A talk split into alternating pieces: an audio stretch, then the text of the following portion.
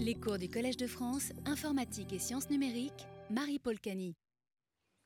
Bonjour à tous, je vais vous présenter le second cours de cette série qui s'intitule Sculpture virtuelle, des modèles d'argile aux déformations de l'espace. Alors ce cours donc, est le second d'une série qui s'appelle Façonner l'imaginaire, dans, dans lequel j'ai une première partie sur la création numérique 3D et une deuxième partie qui parlera de la création des mondes virtuels animés. Alors, la motivation, donc reprenons dans le cours de la semaine dernière, je vous ai parlé de modélisation constructive. Je vous ai parlé de cette boucle si importante pour les humains ou pour créer des formes complexes, comme, euh, comme les formes que vous voyez euh, ici. Eh bien, on va petit à petit créer des morceaux de ces formes, les assembler et puis les déformer localement et globalement et réitérer ce genre d'étapes.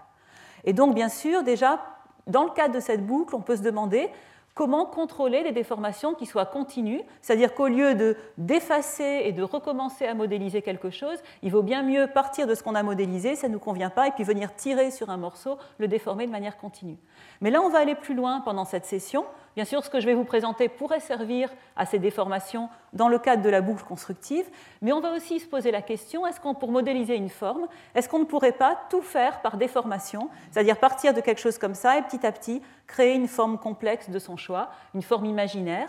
Et il s'agit d'une métaphore qu'on appelle la sculpture virtuelle. Comment mettre la sculpture dans le monde virtuel? Voilà, pour discuter de cette question, donc on va avoir deux grandes parties dans ce cours.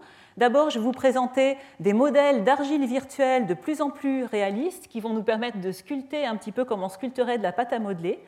Et on va voir donc d'abord comment enlever ajouter de la matière, puis comment simuler des déformations locales et globales de ces matériaux en temps réel. Et puis on va voir ensuite Comment sculpter par déformation de l'espace En plongeant une forme complexe dans un champ de déformation, on va voir comment on peut sculpter, déformer à volume constant et sculpter des, objets qui sont en fait des formes 1D, 2D et 3D imbriquées, comme cette sculpture énigmatique ici. Alors, en filigrane de ce cours, on va aborder deux questions pour chacune des représentations qui sont très importantes. Comment représenter la matière et comment interagir et ça, ça va être pour toutes les, représentations dont je vais parler qu'il faudra qu'on se pose ces deux questions clés.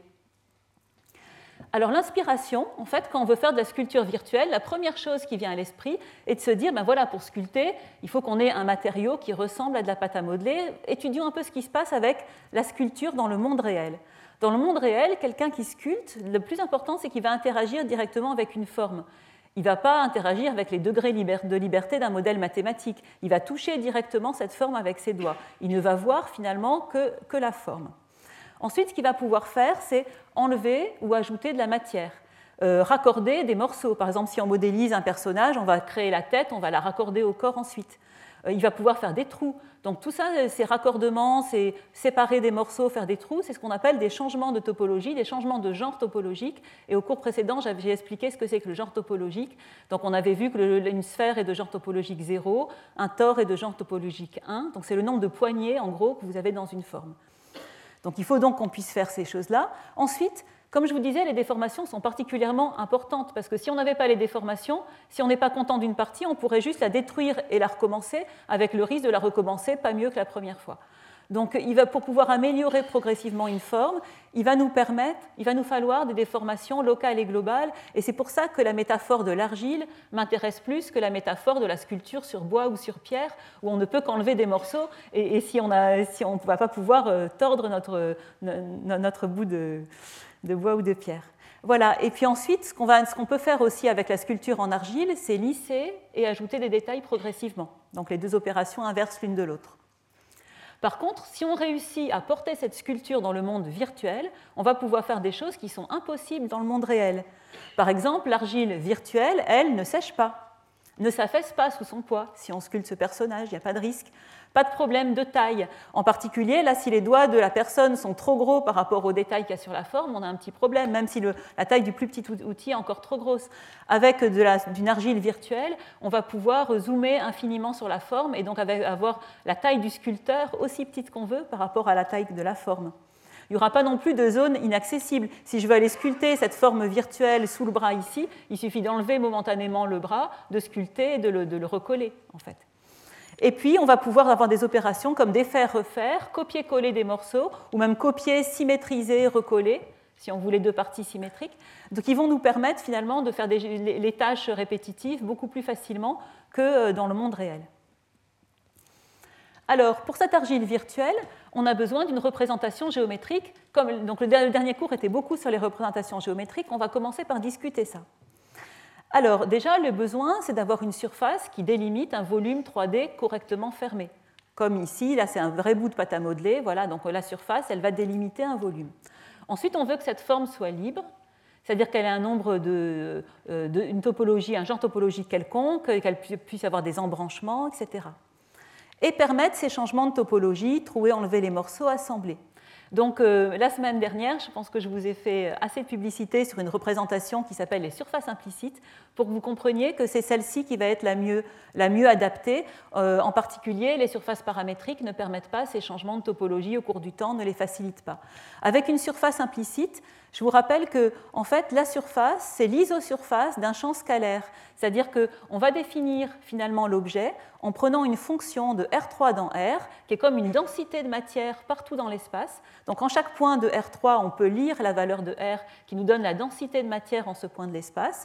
Et puis la surface est définie comme une isosurface de cette densité de matière. En fait, c'est l'ensemble des points P tels que la fonction densité f de P égale une constante la densité étant euh, plus grande à l'intérieur et plus petite, même zéro à l'extérieur s'il n'y a pas de matière. Et le volume de l'objet peut être donc parfaitement défini, ça délimite bien un volume, le volume étant défini par l'ensemble des points P, tel que f de P est supérieur ou égal euh, à cette valeur C qui est l'isovaleur. Alors maintenant qu'on a décidé de prendre une représentation implicite, la question est quel type de représentation implicite? La semaine dernière, je vous ai parlé de représentation constructive et donc de, représentation d'une forme par arbre de construction. Par exemple, si on veut représenter cette euh, colonne torsadée ici, par un arbre de construction, ce qu'on ferait, c'est qu'on prendrait euh, euh, deux, colonnes droites, la jaune et la rouge, on, additionnerait leur champ potentiel, donc les fonctions f qui les définissent par l'opération plus, qui, mélange de manière très douce les formes en conservant leur degré de dérivabilité. Puis on rajouterait une opération de torsion. La dernière fois, je vous ai expliqué comment on peut avoir une déformation globale qui s'ajoute dans les arbres de construction sur les surfaces implicites. Puis on rajouterait les deux parties, les deux parties en vert ici, on les recollerait avec un plus pour avoir un raccordement bien lisse. Alors ça, c'est si on crée par construction successive, c'est ce genre de méthodologie qu'on va avoir pour représenter la surface. Mais par contre, pour, euh, pour afficher, ne serait-ce qu'afficher cette surface implicite et continuer à lui faire des opérations, il faut qu'on puisse avoir l'opération de base euh, calculée de la manière la plus efficace possible. Cette opération de base, c'est f de p, interroger pour savoir si en ce point P qui est ici, quelle est la valeur de f de P, est-ce que je suis dedans ou dehors? C'est ça qui va nous servir en particulier à afficher la surface par des algorithmes comme le Marching Cube. Et le problème, si on construit tout par arbre de construction, pendant une session de création qui est une session de sculpture, eh bien, si à chaque geste de l'utilisateur, je rajoute un plus et je rajoute, ben, le geste c'était un outil qui est venu ajouter ou enlever de la matière, je vais avoir un arbre entièrement dégénéré avec une série de plus, puisque pendant trois heures, chaque petit geste pour venir légèrement creuser ou légèrement faire gonfler ma matière, je vais avoir un nouvel outil, donc je vais avoir un arbre de construction complètement dégénéré. Et finalement, interroger le f de p va demander en temps linéaire de descendre dans cet arbre pour aller évaluer tous les potentiels qui, sur les feuilles de cet arbre, donc des, formes que j'ai utilisées pour sculpter, et puis de rajouter ces opérations de mélange. Et donc ça, ça peut être extrêmement long en, temps de calcul. Donc ce n'est pas du tout adapté aux longues sections de, création, comme la sculpture virtuelle. Là, vous voyez une sculpture faite avec l'un de nos premiers logiciels, donc en 99, et on avait mis trois heures pour atteindre, pour sculpter cette forme ici. Donc euh, voilà, on a besoin de beaucoup de petits gestes pour mettre au point sa forme. Donc on va, s'interroger sur une représentation implicite qui va nous permettre, quel que soit le temps de sculpture, de toujours avoir accès à la forme en temps constant. Et pour cela, l'idée, ça va être non pas d'avoir une représentation analytique de la fonction f, mais une représentation discrète de cette fonction f. Donc cette fonction f, c'est toujours la densité de matière. On va simplement, avec nos outils, déposer de la densité de matière dans une grille. Et c'est les cases de la grille. Donc en chaque nœud de la grille, on va stocker une valeur de densité de matière. Donc si on fait cela, du coup, en, chaque point P, pour évaluer euh, cette fonction f, en fait, on va utiliser une interpolation trilinéaire pour évaluer la fonction f. Donc, on regarde le point P dans quelle case de la grille il tombe, et on va, en dimension 3, c'est pour ça que je parle de trilinéaire, on va interpoler donc, euh, par rapport aux, valeurs du potentiel au sommet euh, du cube dans lequel tombe le point P, en utilisant une interpolation linéaire en x, en y et en z. Voilà, et ce qui est vraiment formidable, c'est que cette opération, du coup, devient en temps constant, quel que soit le nombre d'opérations de sculpture qu'on a fait, quel que soit le nombre d'ajouts de matière avec des outils. Maintenant, quand je suis, ça a été stocké dans la grille, donc quand on est en point P, on fait toujours le même calcul pour aller évaluer le potentiel en ce point P, même si on a sculpté pendant très longtemps. Donc on va retenir cette représentation-là pour notre argile virtuelle. On garde le fait que F va représenter une densité de matière avec une signification intuitive pour un utilisateur Eh bien, il y aura la valeur 1 constante partout à l'intérieur de la forme, une valeur 0 constante quand on est loin à l'extérieur, et puis une valeur qui va graduellement varier entre 0 et 1 sur les bords de la forme, de manière à ce que l'isosurface qu'on va afficher soit bien lisse.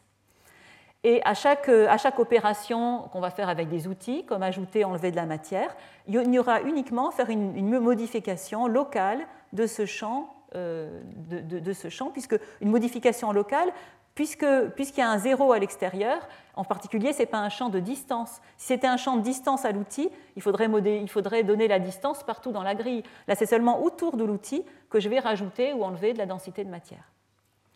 Voilà, et on va quand même afficher une surface lisse, comme la surface que vous voyez ici, par exemple, qui a été sculptée. Là, c'est la, tête de Spock, pour ceux qui connaissent euh, une vieille série américaine, voilà, auquel on a ajouté euh, ce casque, et puis on a ajouté ici le buste. Et donc, euh, ici, voilà, ce qu'on voit ici, c'est cette surface implicite qu'on prend à 0,5, et donc qui peut être parfaitement lisse, malgré cette représentation discrète.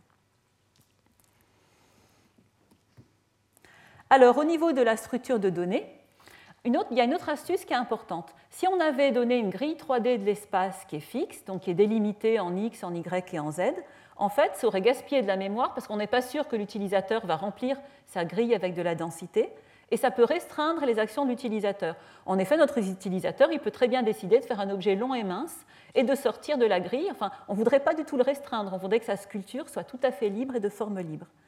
Et donc, une, astuce qu'on peut avoir, parce qu'on est dans le domaine numérique, justement, c'est de se dire, ben, on va lui permettre de sculpter dans une grille virtuelle qui n'est pas bornée, qui n'est bornée dans aucune de ses dimensions. En fait, les cases de la grille, au lieu d'être stockées sous forme d'une grille, ça va être stocké par ce qu'on appelle une table de hachage. Alors bon, pour ceux qui ne sont pas informaticiens, oubliez ce terme, je n'ai pas le temps de l'utiliser, mais l'idée c'est qu'on va stocker en machine uniquement les cellules qui ne sont pas vides, avec un moyen pour y accéder de manière très rapide une astuce pour y, accéder, de manière rapide. Et on va créer les cellules au fur et à mesure qu'on y met de la matière. Donc seulement celles qui sont non vides seront effectivement créées. Donc là, vous voyez, en fait, ce n'est même pas une structure de données, c'est trois structures de données qui sont créées de cette manière. Vous avez euh, la table de hachage contenant les cellules qui ne sont pas vides. Donc c'est toutes les cellules ici pour cette forme, en fait parce qu'elles contiennent, je vous rappelle que fait elles vont contenir euh, des valeurs proches de 1 à l'intérieur et des valeurs qui vont décroître du, champ potentiel, de la densité de matière, qui vont décroître progressivement vers 0. Et tout autour il y a 0, donc ce n'est pas la peine de stocker quelque chose. Ce que vous voyez ici en grisé, c'est l'outil qui permet de sculpter. Ce que vous voyez ici maintenant en vert, il s'agit des cellules qui intersectent la surface. Je vous avais expliqué la dernière fois que pour un rendu de surface implicite par une opération qu'on appelle le marching cube, c'est important, de, on, va, on, va, calculer en fait pour chaque point d'une grille euh, les points qui sont internes et les points qui sont externes, et c'est important ensuite de trianguler les cellules, donc les petits voxels, qui vont couper la surface. Donc du coup, nous, on va garder dans une autre table, qui va être liée à celle-ci, les cellules qui intersectent la surface. Et puis pour chacune des cellules qui intersectent la surface, vous vous souvenez peut-être, on a les points à l'intérieur qui sont en noir, les points euh, à l'extérieur, c'est les autres points. Et on va remplacer une cellule, par exemple celle-ci, donc là il n'y a qu'un point en noir, par un petit triangle, puisqu'on va, on va, on va du coup faire une, dichotomie sur les arêtes qui, euh, relient les points noirs des autres points. Et on va pour les points sur les arêtes regarder, chercher le point qui intersecte vraiment la surface, en regardant au milieu si ça intersecte, puis en regardant de plus en plus précisément. Et c'est donc euh, ces cellules de surface, chacune, vont être remplacées par un ensemble de triangles. Et donc, du coup, on va aussi garder cet ensemble de triangles également dans une table de hachage. Le grand avantage de faire ça, c'est quand un outil va être appliqué, mettons que sur l'outil qui est ici, on soit en train d'ajouter de la matière, eh bien, on va directement ajouter donc finalement des cases dans la grille ici, dans la partie violette, des cases ici, et on va juste aller changer les triangles uniquement dans la zone qu'intersecte l'outil. Donc on va vraiment faire des modifications qui sont, qui sont euh, très locales et qui pourront être faites en temps réel ou qui pouvaient même être faites en, temps réel dans les années 2000 quand on a inventé cette méthode. Donc euh, les, les machines étaient beaucoup moins puissantes que maintenant. Alors, euh, pour les outils de, sculpture eux-mêmes, ces outils de sculpture, ils peuvent être analytiques ou discrets. C'est eux aussi des surfaces implicites. Donc ici, vous voyez un outil de sculpture, là c'est cet ellipsoïde qui est ici. L'idée, c'est que l'outil de sculpture, il va ajouter du potentiel, mais il ne va pas l'ajouter en tout ou rien, puisqu'on on voudrait euh, sculpter des formes qui restent lisses, qui restent bien douces. Et donc, du coup, l'outil de sculpture, il va ajouter un potentiel ft ici, qui est une fonction qui, va, qui, va, qui est doucement décroissante de la distance, euh, de la distance à l'outil si c'est un outil analytique. Et puis ça peut être aussi un outil qui a été sculpté avec notre méthode. Donc là, ce que vous voyez ici, c'est un outil analytique qui a une fonction comme ça, qui décroît avec la distance au centre de l'outil, qui est utilisé pour sculpter cette croix de Khéops ici. Et puis cette croix de Khéops qui a donc maintenant un potentiel lisse dans une grille, qui est stocké dans une grille, qui, décroît doucement vers zéro, puis là ce que vous voyez c'est une isosurface. Cet, outil-là, cet, objet-là, est lui-même stocké comme un outil et réutilisé comme outil pour venir déposer de la, matière. Et ce qui est bien avec un outil, c'est qu'on peut changer son échelle. Donc là, le même outil, on l'a utilisé pour redéposer de la matière qui est venue compléter euh, un morceau existant de, de la matière. Donc les actions possibles, c'est quand on a l'outil avec sa fonction, et on va pouvoir utiliser cet outil soit pour ajouter avec un plus, soit pour enlever avec un moins. Donc si on fait moins le potentiel de l'outil, ça va creuser finalement. On peut l'utiliser pour peindre des couleurs et on peut l'utiliser pour, pour, lisser. Et tout simplement, quand on lisse, ben, les cases de la grille qui sont sous l'outil, elles vont simplement faire une moyenne avec leurs cases voisines des valeurs de densité, et ça va permettre de lisser localement la matière dans cette zone. Ça correspond à la toile emery avec laquelle on lisse une sculpture réelle. Alors ici, vous voyez, euh, vous voyez quelque chose qui est de ce type qui est en action. Ici, il s'agit d'une sculpture qui est multi-résolution. Donc la différence ici, c'est qu'on s'est dit, mais finalement, euh, pourquoi avoir dans les parties lisses, on a besoin finalement de grosses cases dans la grille. Et puis dans les parties où il y a beaucoup de détails, comme euh, ici le bout de ce casque ici, on a besoin au contraire de cases dans la grille beaucoup plus petites. Donc pourquoi ne pas adapter nos cases de la grille au fur et à mesure à l'outil? Et donc l'idée, c'est qu'en fonction de la forme de l'outil, ici, en fait, finalement, la forme de l'outil va automatiquement, sans que l'utilisateur s'en rende compte, adapter les cases de la grille. Ici, on vous l'a mis en, rendu, euh, en, rendu, fil de fer. Alors, normalement, on ne fait pas ça pendant qu'on sculpte, mais pour qu'on voit un petit peu la taille de la grille qui est donnée par la taille des triangles qui sont ici. Et donc, euh, donc en fait, là, c'est très intéressant parce que finalement, euh, en résolution aussi, puisqu'on utilise des, des, tables de hachage, cette grille adaptative multi-résolution, elle a une résolution qui est non bornée. Donc, on va pouvoir aller aussi petit qu'on veut, aussi grand qu'on veut. Il y a une action progressive des outils. Donc en fait, chaque fois qu'on est en train d'ajouter un outil, si je vous, remontre un peu ici, en fait, ben, vous voyez des petits sauts quand on ajoute de la matière, parce qu'en fait, on va appliquer l'outil sur les cases, c'est une multigrille, donc euh, sur les cases grossières, et puis dès qu'on a le temps, on va aller appliquer l'outil sur les cases plus fines qui ont été créées en fonction de la taille de l'outil. Et donc l'utilisateur peut zoomer et rajouter des détails aussi fins qu'il veut, l'affichage étant adaptatif. Donc ça, ça, permet de sculpter des formes très complexes, finalement, sans, limitation sur la résolution et sur les détails. Voilà. Ensuite, on s'est dit, mais finalement, cette argile virtuelle, on peut la voir. Est-ce que ce ne serait pas bien de la sentir? Effectivement, quand on sculptait avec cette méthode, vous avez vu notre outil, on va avoir une sorte de rendu semi-transparent pour qu'on puisse continuer à voir la, matière quand l'outil, on l'applique sur la matière. Mais quand même, cet outil, on a toujours un petit doute. Est-ce qu'il est devant ou est-ce qu'il est en train d'intersecter cette matière? On n'est jamais vraiment sûr. Si on veut ajouter, par exemple, si je voulais simplement épaissir cette forme en rajoutant quelque chose qui est devant, j'aurais un peu du mal à positionner mon outil. Il faudrait que je change de point de vue, puis que je, je revienne, etc. Donc ce n'est pas très pratique pour sculpter par geste. Et donc, en fait, pour se positionner par rapport à la matière dans le monde réel, on a ce retour haptique, ce retour des forces, c'est-à-dire qu'on va sentir les forces que renvoie la matière. Si je veux coller une boule de pâte à modeler sur une autre boule de pâte à modeler, je vais sentir le contact.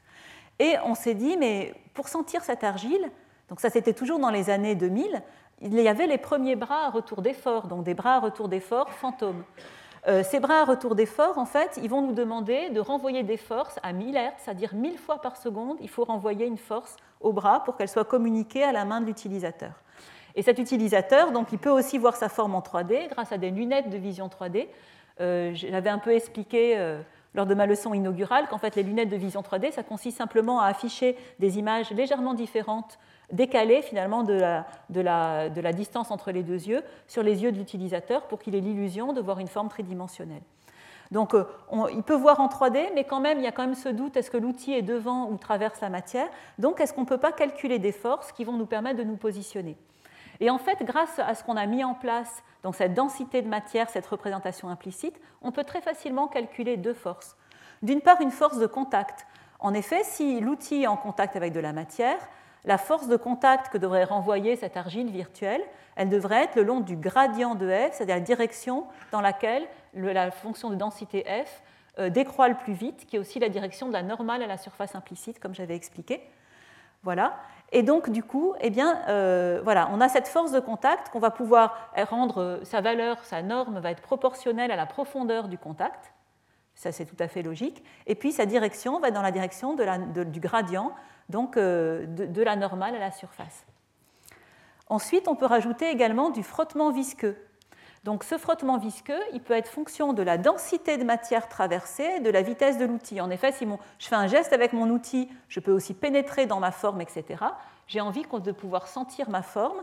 Et donc en fonction de la vitesse de mon outil et de la densité traversée, je peux ralentir mon outil pour, pour qu'on sente le fait qu'on est en train de traverser une zone où il y avait quelque chose dans cette zone. On ne traverse pas du vide. Et donc ici, on peut calculer ces deux forces. La, recherche vraiment intéressante, c'est comment on va les combiner. Comment on va les combiner pour que pour l'utilisateur, ce soit le plus expressif possible et qu'il puisse vraiment concrètement sculpter. Oui, alors excusez-moi, j'avais, j'avais oublié d'afficher ici. Donc ici, vous avez l'outil qui pénètre effectivement. Il, va, il avance ici avec une certaine vitesse. Et puis, euh, vous avez la force FV qui va le freiner, c'est la force de frottement visqueux. Alors, comment combiner ces forces? Alors ce qu'on s'est dit, c'est que pendant que l'utilisateur est en train de naviguer, ce qu'il souhaite faire, c'est se positionner par rapport à la sculpture existante. Par exemple, là, il veut rajouter un morceau à cette sculpture, il va s'approcher ici avec un outil, donc il navigue, il cherche en fait à se positionner sans pour l'instant faire une action d'ajouter ou d'enlever. Et dans ce cas-là, ce qui est vraiment important, c'est que l'utilisateur puisse sentir la surface. En effet, peut-être qu'il aura besoin de rajouter quelque chose vraiment en contact avec un bout de la surface. On va rajouter un objet dans la main, par exemple. On va se positionner, on va sentir le retour des forces sur la surface. On peut s'y appuyer pour placer notre outil. Donc, du coup, pendant la navigation, on va accentuer la force de contact. On va additionner les deux forces, si vous voulez, pour le retour d'effort, mais on va mettre un plus gros coefficient sur la force de contact pendant, qu'on applique l'outil. Il ne faut pas oublier que l'outil peut être un ajout, mais peut être aussi une gomme. On veut autoriser le fait que l'outil pénètre dans la matière. Une gomme, si je veux faire un trou, là, ici, euh, eh bien, donc je vais, avoir besoin que mon outil de, le laisser pénétrer. Et comme je vous ai dit, il peut y avoir une force de frottement qui dépend de la, densité de matière traversée et qui dépend aussi de la vitesse de l'outil. Eh bien, on va accentuer donc, pendant que l'outil est appliqué, le frottement visqueux. Comme ça, on autorise euh, la pénétration dans la matière et puis l'utilisateur va sentir cette matière. Donc on avait appelé ça un retour d'effort expressif ce n'est pas du réalisme haptique, ce n'est pas du retour d'effort réaliste où on cherche à exprimer le vrai retour d'effort que donnerait un, vrai bloc d'argile.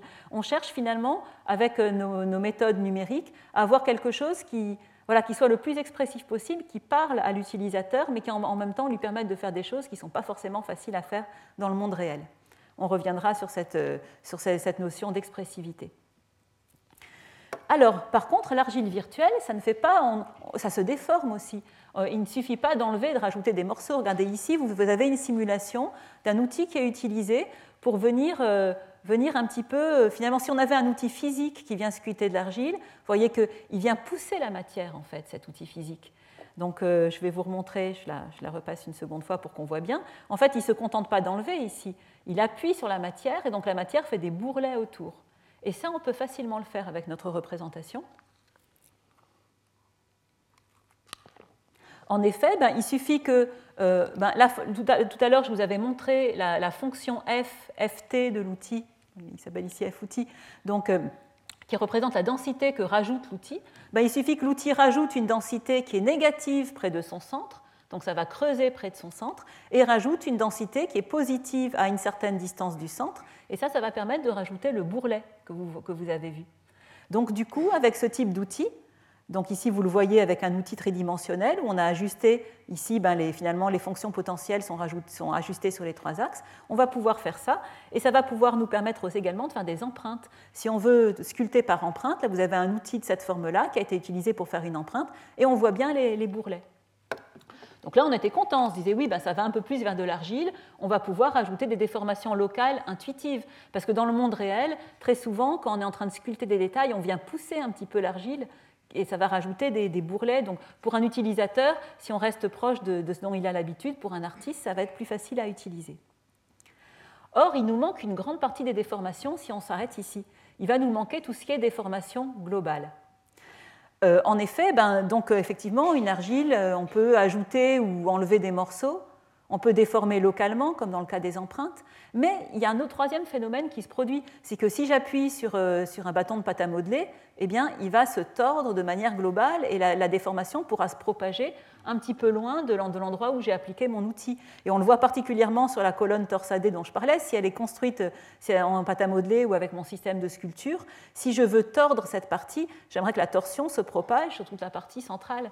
Euh, et donc, il va falloir aller un petit peu plus loin. Comment modéliser ces effets de propagation Et puis ce qui est intéressant quand on fait des déformations, c'est que là, on n'a vraiment pas envie qu'en même temps ça ajoute ou que ça enlève de la matière. Euh, quand, euh, un, sculpteur avec de l'argile rajoute un morceau, il sait qu'il rajoute un morceau. Quand il creuse, il sait qu'il creuse. Mais maintenant, s'il est simplement en train de déformer, de tordre, de plier son personnage, il n'a pas envie qu'en même temps ça le creuse ou autre. Il voudrait que ça se fasse à volume constant. Et là, on se dit, mais il faudrait être un petit peu plus proche de la physique, un petit peu plus proche de la modélisation physique euh, de ce que c'est de l'argile.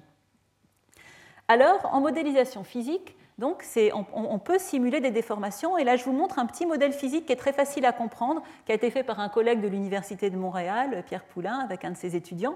C'est un modèle par particules qui va permettre de simuler des liquides. Donc, la, la, vidéo est un peu amusante volontairement. Et ici, ça pourrait simuler quelque chose qui pourrait se rapprocher sur une sorte de pâte à modeler, vous voyez. Mais cette pâte à modeler, elle a tendance à s'étaler un petit peu trop. Alors comment c'est fait ces choses-là? En fait, il s'agit de masses ponctuelles qui sont simulées euh, par, euh, donc par euh, en fait de la des systèmes de particules de type SPH, donc c'est de l'hydrodynamique modélisée avec des particules pour simuler ces fluides. Et euh, ici, donc, euh, la, loi qui donne les forces entre ces particules nous dit qu'en fait, la densité doit rester constante. Euh, si je, le remets, on va bien le voir au début de l'animation. Vous voyez que les particules qui sont un petit peu plus éloignées, elles viennent se regrouper parce qu'elles ont des forces d'attraction et de répulsion entre elles. Et en fait, elles cherchent à maintenir partout une densité de matière constante. Et donc, en fait, ces particules, elles servent de squelette ponctuel à des surfaces implicites à squelette, et c'est pour ça qu'on peut les visualiser comme une surface lisse. Donc on pourrait se dire, mais voilà, c'est ce qu'il nous faut, allons plus loin, et puis on va pouvoir faire euh, ici un système de pâte à modeler, simuler, simuler finalement de la pâte à modeler avec cette modélisation physique. Cependant, si on compare ce qu'on peut faire avec ces particules et ce qu'on peut faire avec de la vraie pâte à modeler, c'est quand même assez différent. C'est peu adapté pour trois raisons. D'abord, avec ces systèmes d'animation physique, on simule la dynamique d'un système. Et dans la pâte à modeler, c'est une succession, ce qu'on voit à notre échelle, à l'échelle des humains, en tout cas euh, à l'échelle à laquelle on travaille. On voit plus une succession d'états d'équilibre statiques. On n'a pas besoin du rebond, si vous voulez, euh, du micro-rebond de la pâte à modeler. Pas besoin de simuler sa dynamique. Ensuite, ben, un fluide, ça s'étale. Si on simule de l'argile par un fluide très visqueux, ça va quand même s'étaler, même si ça prend du temps. Et enfin, si on simule un fluide par particule, le coût est non constant. Si je rajoute de la matière, ça rajoute des particules et je vais perdre finalement ce qu'on avait tout à l'heure, c'est-à-dire qu'en chaque point de l'espace, tout à l'heure, je pouvais évaluer en temps constant la fonction f de p. Alors que si j'ai une isosurface créée par tous ces petits squelettes qui sont les centres des particules, ben si je veux calculer f de p, il faudra qu'en un point p de l'espace, j'additionne les contributions de tous ces petits squelettes, ce qui va être très coûteux, surtout si on a rajouté de la matière et sculpté pendant trois heures. Donc, en fait, cette approche-là, ce n'est pas celle qu'on a adoptée. L'approche qu'on a adoptée, c'est un modèle que je vais appeler pseudo-physique, qui euh, pourrait faire bondir les physiciens, encore que l'étudiant qui a implémenté ça, ça n'était un étudiant de physique de l'ENS Lyon, donc euh, il s'est inspiré en fait de ses cours de physique pour inventer ce modèle. L'idée, ça a été de reprendre notre représentation volumique de la matière, donc celle que je vous avais présentée, une densité de matière, et puis on va essayer d'avoir que nos outils de sculpture agissent sur la densité de matière et que notre densité de matière, donc elle change au cours du temps. En fait, on a rajouté trois lois physiques. Et ces lois de physique, on les a implémentées de manière qualitative, c'est-à-dire ce qu'on voudrait, c'est, comme je vous ai dit, c'est quelque chose d'expressif, qui fasse quelque chose qui se rapproche du monde réel. Heureusement, dans notre monde numérique, dans, mon domaine de recherche que je vous présente là, il n'y a pas besoin que ça fasse exactement comme le vrai matériau, on va s'en rapprocher. Ce qu'on a étudié, regardé en regardant les vrais matériaux, c'est qu'il y avait trois phénomènes principaux qui vraiment vont nous intéresser le fait que, les déformations se propagent à grande échelle. C'est-à-dire si ici je plie un bout de pâte à modeler ou si je le tords, la torsion elle s'est propagée le long de la pâte à modeler. Et puis c'est plastique, c'est-à-dire que si j'arrête d'appliquer ma force de torsion, vous n'avez pas votre bout de pâte à modeler qui se détord immédiatement. Il va rester tordu. Donc la plasticité, ça veut dire qu'une déformation assez grande est absorbée par le matériau qui ne revient pas à son état initial. Ensuite, vous avez la conservation de la masse qui est la propriété physique, qui correspond à la propriété visuelle, qui est la conservation du volume. Je vous ai dit, c'est important de le faire à volume constant. Eh bien, pour cela, au niveau physique, on essaye d'avoir une conservation de la masse. Et enfin, il y a la tension de surface. En effet, ben, la pâte à modeler, elle ne va pas comme un fluide s'étaler, euh, comme si c'était un liquide, même visqueux, qui était en train de fondre, euh, qui s'étale. En fait, euh, ça va rester relativement compact. Et ça, c'est lié, à des petites propriétés physiques qui sont le fait qu'il y a une certaine tension de surface sur ce matériau qui empêche que ça se casse trop.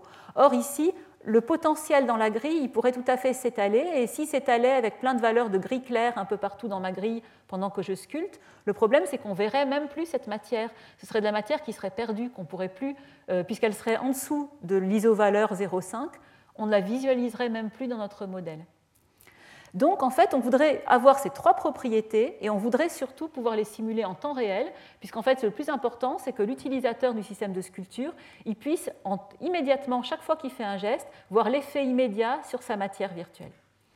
Donc pour pouvoir faire ça en temps réel, on utilise une astuce qu'on a inventée en informatique graphique, qui, sont les modèles multicouches. Ces modèles multicouches, c'est de se dire, bah, ces phénomènes qui sont en fait liés, bien sûr, au niveau physique, on va nous les simuler comme trois phénomènes complètement indépendants qu'on va simuler en alternance au cours du temps.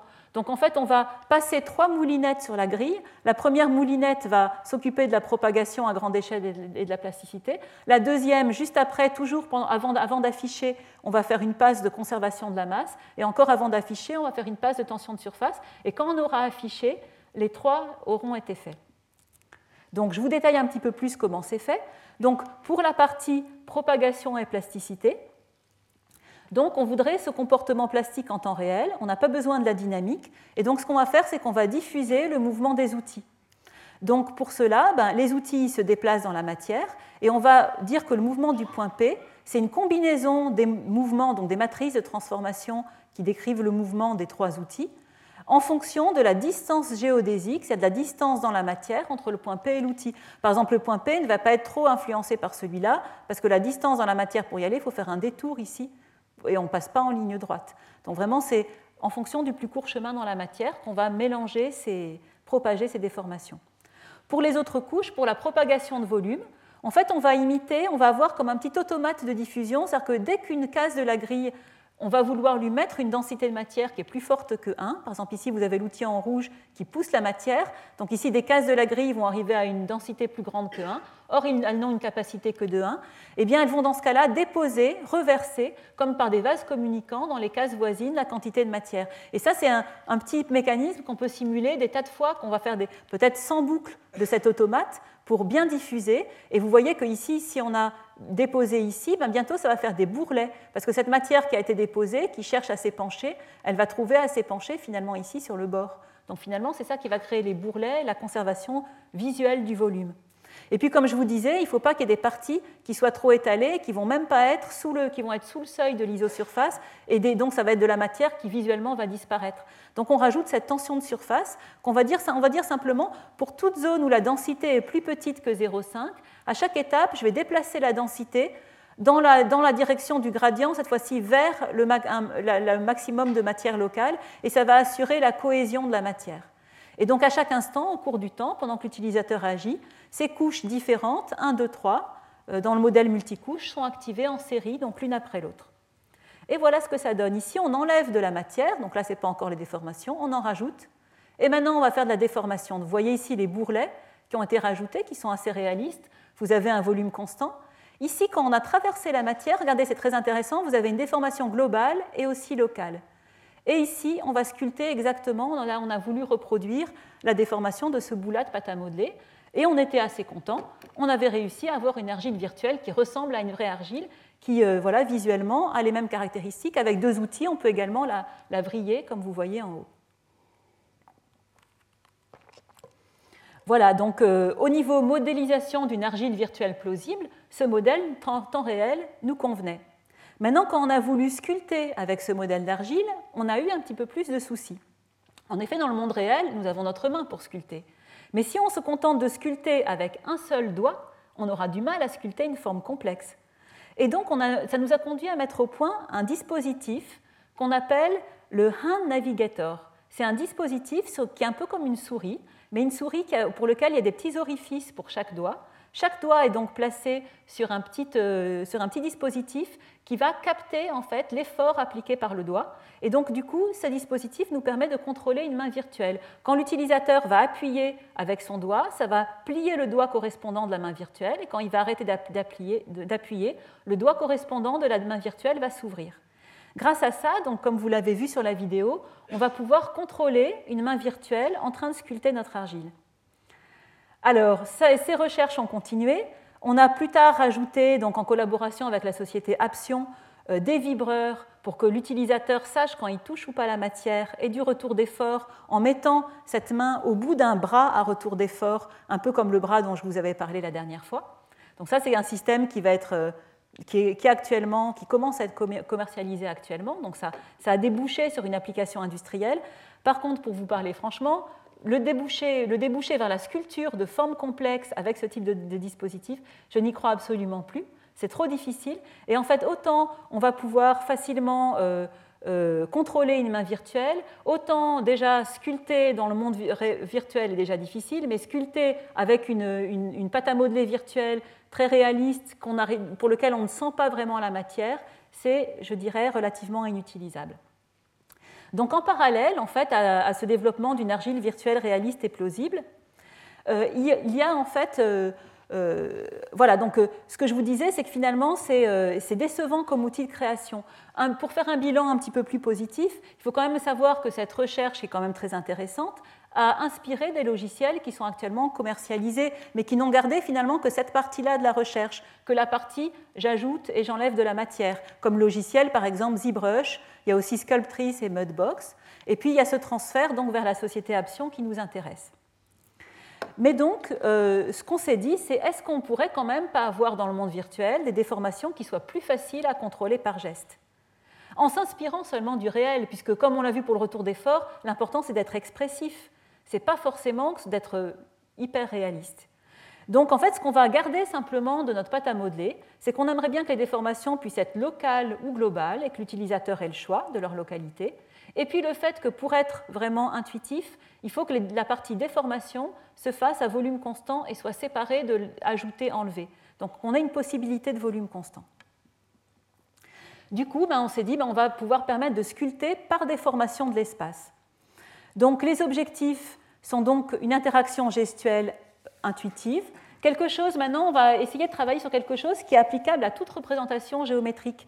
Comme je vous avais expliqué la, semaine dernière, aussi bien les maillages que les surfaces paramétriques que les surfaces implicites vont pouvoir être déformés en les plongeant dans une grille de déformation de l'espace. Euh, et la, la, transformation de l'espace, grand F, va être appliquée à tout l'espace et en particulier aux points de l'objet qui y sont plongés. Alors, comment on va sculpter par geste? Ici, ben, on va garder en fait notre modélisation de l'outil, exactement la même modélisation de l'outil. L'outil est toujours en fait euh, modélisé, donc ici l'outil c'est ce qui est en jaune, par un centre, par une fonction décroissante de la distance à l'outil que je vais appeler ftool et qui va dire en fait euh, l'effet de l'application de l'outil. Finalement, si on est plus loin que cette distance, l'outil n'aura pas d'effet et, euh, l'outil aura un effet maximum près de son centre. Ici, vous avez la matière qui est affichée en vert et ce que vous voyez en jaune, c'est l'influence de l'outil. Donc on voit que cette zone est entièrement emportée par l'outil, cette zone est influencée en partie, et ici, cette partie-là de la matière ne va pas du tout se déformer. Et donc, en fait, euh, grâce à ce type d'outil, en lui permettant de pénétrer dans la matière sans que pour cela la déformer, c'est seulement les gestes de l'outil appliqué qui vont entraîner l'espace et toute la matière avec eux. Donc la trajectoire de l'outil, qui est défini par un geste de balayage finalement de l'utilisateur, va être utilisé de la manière suivante. Ben, le, champ de déformation de l'espace F de P, il va être utilisé en combinant la matrice de transformation de l'outil qui donne la trajectoire de l'outil au cours du temps avec le, champ potentiel, puisque en chaque point de la matière, on va regarder combien fort, en gros, il faut utiliser cette, trajectoire donnée par l'outil. Intuitivement, on pourrait penser c'est un peu comme une multiplication scalaire, mais ce qui a été démontré, c'est que pour les, matrices de transformation, ça a été très bien montré par Marc Alexa en 2002, pour les matrices de, transformation, l'équivalent de la multiplication scalaire, c'est en fait la, la, puissance de matrice de transformation. Donc ça veut dire cette matrice, elle est mise à la puissance F-tool, qui est donc le, scalaire qui nous donne le potentiel local de l'outil. C'est calculé en pratique avec des exponentielles de matrice. Je n'ai pas le temps d'expliquer là le détail du calcul. Ça a l'effet d'une multiplication scalaire intuitivement. Ça veut dire qu'effectivement, ce qui est dans l'outil va être entraîné exactement comme l'outil, et puis progressivement, la contribution de l'outil va décroître. Donc ça, ça va être quelque chose de très intuitif pour l'interaction de l'utilisateur. Alors, dans cette sculpture par geste, il est aussi important que les, sculptures, que, les déformations restent réversibles. En effet, si notre fonction f, elle repliait l'espace sur lui-même, c'est-à-dire si deux points de l'espace, ici les deux points de, cette matière en jaune, se retrouvent au même point, une fois qu'ils sont dans le même point de l'espace, on ne pourra plus jamais les reséparer. Parce qu'en fait, si on applique d'autres déformations grand F, ils vont prendre un point de l'espace et le bouger ailleurs. Mais ce qui a été finalement mis au même endroit, c'est fini, ça restera toujours ensemble. Donc si on veut rendre les déformations réversibles, ce qu'il va falloir faire, c'est de ne jamais replier l'espace. Et on a montré qu'en fait, il suffit pour cela d'appliquer les déformations par petits pas. Si on regarde ici, si cette déformation elle est appliquée en bloc, effectivement, là, l'espace va complètement s'auto-intersecter. Alors si cette même déformation de compression, on l'applique petit à petit par petits pas, il y aura finalement une compression locale qui va rester devant l'outil. Toute cette zone, comme elle se déplace avec l'outil, même avec des coefficients moindres, dû à la zone d'influence douce de l'outil, finalement, ici, on va pouvoir entraîner la matière avec nous et la matière ne va jamais se replier sur elle-même. Par contre, bah, le fait de faire ça, ça interdit les changements de topologie. On n'aura plus de séparation ou de fusion. Ici, vous voyez une forme qui est sculptée de cette manière. Donc là, on ne voit pas l'outil. Ce qui est assez intéressant, c'est qu'on voit les gestes qu'a fait l'utilisateur pour sculpter cette forme, qui ont été ici, euh, ici mémorisés. Vous voyez comment quelques gestes, on arrive à avoir une forme qui est assez jolie par ces quelques gestes de balayage qui ont été appliqués. Alors par contre, vous allez me dire, oui, mais le volume constant dans tout ça, bien sûr, cette forme qu'on vient de sculpter, ce n'était pas du tout à volume constant, on a fait des, gestes de balayage qui ont ajouté de la matière. Alors comment faire du volume constant? En fait, il y a un geste de déformation qui permet de conserver le volume. C'est le geste de twist de le geste de torsion. Si je prends un bout de matière ici au point violet et puis que, que j'applique en fait, je prends un axe et puis je vrille autour de cet axe, en fait ce que ça va faire, si on le voit ici vu en coupe, ça va, chaque petit carré de matière va être distordu et on peut démontrer que en fait ça, ne, ça, ça, conserve le volume de ce carré de matière. On peut démontrer que le déterminant de la matrice jacobienne de la déformation reste égal à 1 pour ceux qui sont mathématiciens. Donc voilà un exemple de ces swirls. Mais alors vous allez me dire, pour sculpter une forme complexe en tordant la matière successivement, ça ne va pas être très pratique. Alors là, c'est l'invention d'un de mes étudiants, Alexis Angelidis, qui était en fait de se dire, oui, mais on va se servir de, de, ce vrillage, de cette torsion de la matière pour pouvoir quand même sculpter par des gestes de translation. L'idée, c'est quand l'utilisateur saisit la matière et la bouge sur une trajectoire, on va lui mettre automatiquement un anneau de ces swirls, donc de ces petites torsions de matière, et, on va faire une torsion qui passe vers l'extérieur de l'anneau. Donc c'est comme si ça attirait la matière dans l'anneau et ça la fait passer à l'extérieur. Si on exagère, ça va la faire passer et elle va continuer comme ça à l'extérieur.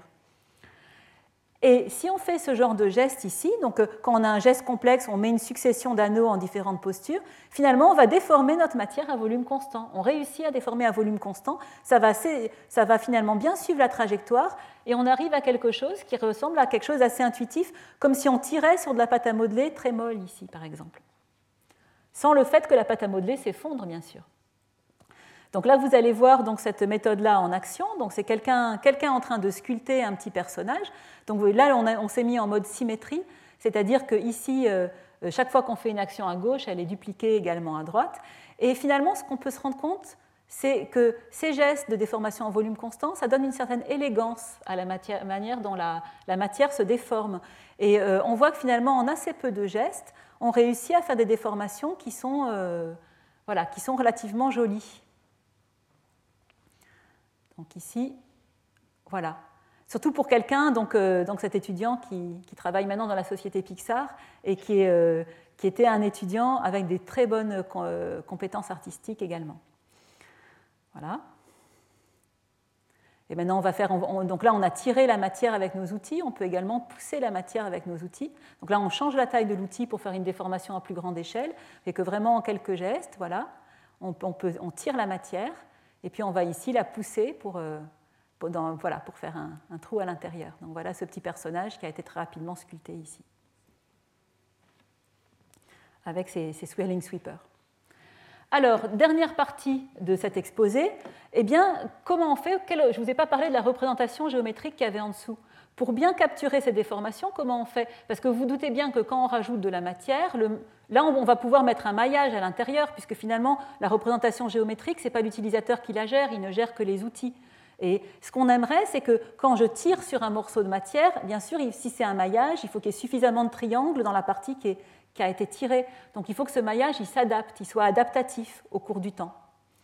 Donc l'idée, c'est qu'on plonge un maillage dans le champ de déformation et que ben, ce maillage il va s'adapter en temps réel au geste de l'utilisateur. Et l'utilisateur, il ne verra jamais le maillage. Il aura toujours l'impression d'interagir avec un bout de pâte à modeler magique. Il y aura toujours de la matière là où il va en créer. Donc ici, voilà une contribution où on a décidé que ce maillage adaptatif, toutes les arêtes doivent rester plus petites que D. D, c'est notre niveau de détail dans notre sculpture. Et puis, elles tentent de rester plus grandes que D sur 2. Ça, c'est pour que le maillage ne soit pas trop coûteux, parce qu'on ne voudrait pas qu'il y ait des arêtes infiniment plus petites. Donc, si les arêtes sont, étaient trop grandes, elles se, elles se, coupent directement en deux et ça crée plus de triangles. Si elles sont trop petites, elles se fusionnent. Et donc, du coup, on va avoir un maillage qui va toujours être quasi uniforme, on a appelé quasi uniforme, qui aura toujours à peu près les mêmes tailles de triangles. Eh bien, si on fait ça, quelque chose en plus, c'est qu'on va pouvoir remettre les changements de topologie qui étaient interdits par les déformations de l'espace elles-mêmes. Donc les déformations de l'espace, elles nous font quelque chose qui est correct, qui ne replie pas l'espace, où il n'y a pas de changement de topologie, mais on a parfaitement du coup le droit de remettre une loi en disant que si deux de ces triangles s'approchent à plus que la distance d, enfin leur distance est plus petite que la distance d, pardon, et eh bien du coup, ben, on va du coup détecter cela et on va fusionner ces deux parties du maillage. Et là, vous voyez, comme ça, vous voyez qu'on va pouvoir avoir des topologies qui vont changer au cours de la sculpture. Et là, vous voyez une tête qui a été sculptée avec des changements de genre topologique euh, grâce à ce mécanisme de maillage semi-uniforme. Donc ici, vous voyez cette, cette, sculpture avec un maillage quasi uniforme en action. Voilà, donc là, on fait des trous dans la matière. Vous voyez comme le maillage s'adapte aux actions de l'outil, aux actions de l'utilisateur.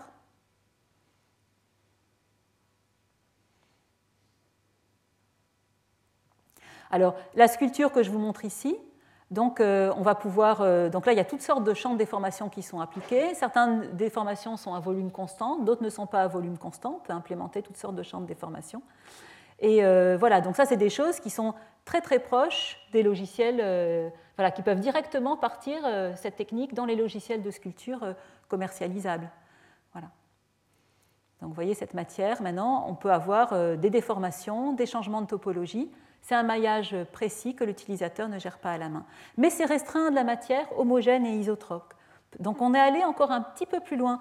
On s'est dit, mais une forme qui a des détails, comme le visage dont on parlait, Ça peut être vraiment très utile à faire. D'abord parce que ben, ce qu'on pourrait aimer, c'est que l'utilisateur, pendant qu'il sculpte, ça lui maintienne ces détails. Par exemple, peut-être qu'il a fait des lignes de construction, il a dessiné sur la surface des lignes de construction pour les yeux, et il aimerait finalement les garder au fur et à mesure de la sculpture. Or, la pâte à modeler réelle ne le permet pas, mais en virtuel, on peut tout se permettre. On peut faire des décorations et vouloir sculpter en maintenant nos décorations.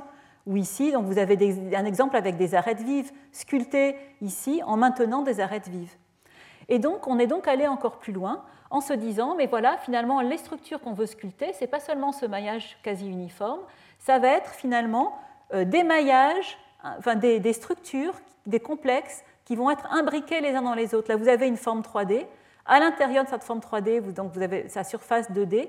Vous avez des lignes de dimension 1 et vous avez éventuellement des points singuliers, ici par exemple les, les, points, euh, les sommets ici de ce cube, qui sont des points singuliers de dimension 0. Maintenant, on va essayer de sculpter en maintenant tous ces détails. On voudrait éviter que les détails soient lissés ou flûtés et on voudrait que les détails puissent aussi changer, changer de topologie. Voilà, donc pour faire cela, on a d'abord réfléchi à une taxonomie de tous les, comportements qu'on pourrait désirer.